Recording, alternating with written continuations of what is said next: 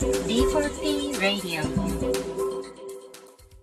こんにちは。D4P Radio Dialogue for People フォトジャーナリスト佐藤慶がお送りします。えー現在、えー D4P ウェブサイトでもそれぞれの声が社会を作ると題した特集を行ってるんですけれども、この特集の中では現在のこの僕たちの社会の基盤としている民主主義、えーそれって本当に時代にのっとったアップデートが行われているのだろうかといったことを考えるきっかけとなるような発信を様々な角度から出させていただいています。えー現在特に力を入れているのがマイノリティへの差別だったり、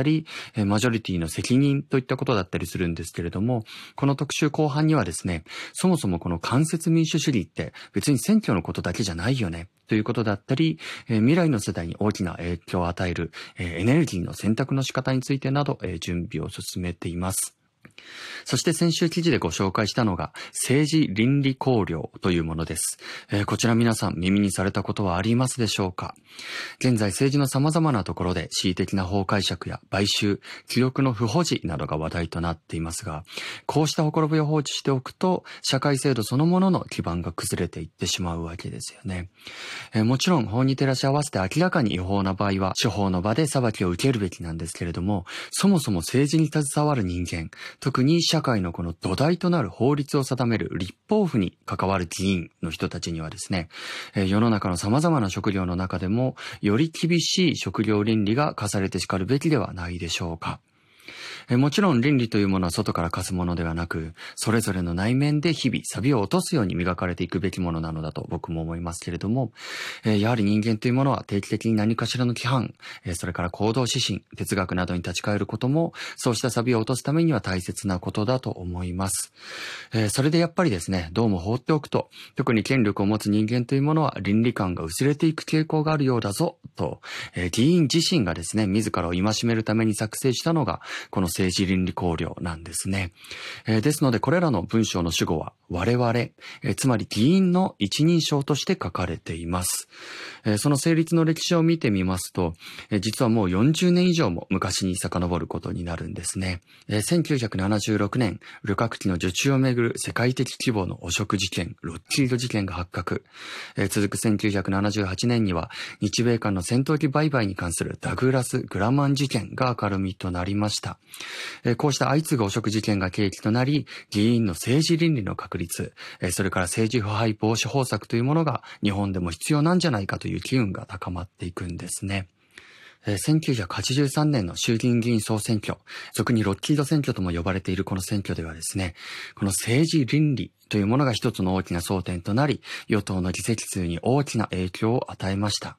その後、1985年の国会法改正により、政治倫理の章が新たに設けられ、衆参両院の議決する政治倫理考慮及び行動規範を遵守する義務が定められることとなりました。そうした違反に関する審査、勧告を行う機関としては、政治倫理審査会が設置されまして、現在に至っております。では、ここでですね、政治倫理考慮の5項目を読み上げてみたいと思います。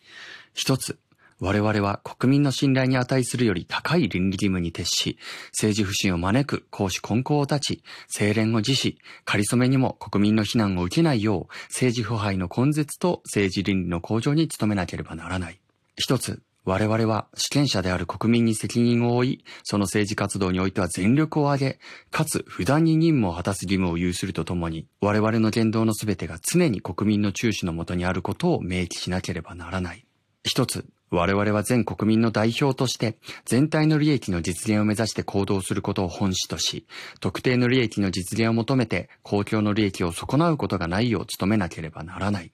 一つ、我々は政治倫理に反する事実があるとの疑惑を持たれた場合には、自ら真摯な態度を持って疑惑を解明し、その責任を明らかにするよう努めなければならない。一つ、我々は議員本来の使命と任務の達成のため、積極的に活動するとともに、より明るい明日の生活を願う国民のために、その代表としてふさわしい高い見識を養わなければならない。という5つの文で構成されています。えー一つ目の文に書かれている国民の信頼に値するより高い倫理義務に徹しという部分に、えー、危機迫る覚悟を感じますね。で、こちらの政治倫理考慮、えー、衆議院、参議院、えー、どちらの国会議員にも毎年配布されるという議員手帳、その中に日本国憲法や国会法と並んで記されているはずなんですね。ぜひ議員の皆さんには日々そちらをご覧になっていただいて、清廉を辞し、仮初めにも国民の非難を受けないよう政治腐敗の根絶と政治倫理の向上に努めてほしいと思います。えー、もちろん政治というのは議員の方々だけで作るものではありません。えー、僕たち主権者である国民も自分の利益だけを考えて政治を考えるのではなく、えー、声を上げたくても上げられない人々、え共に社会を生きる仲間でありながら、主権者とみなされていない人々など、そうした人々に代わって考え、声を上げていく必要があると思います。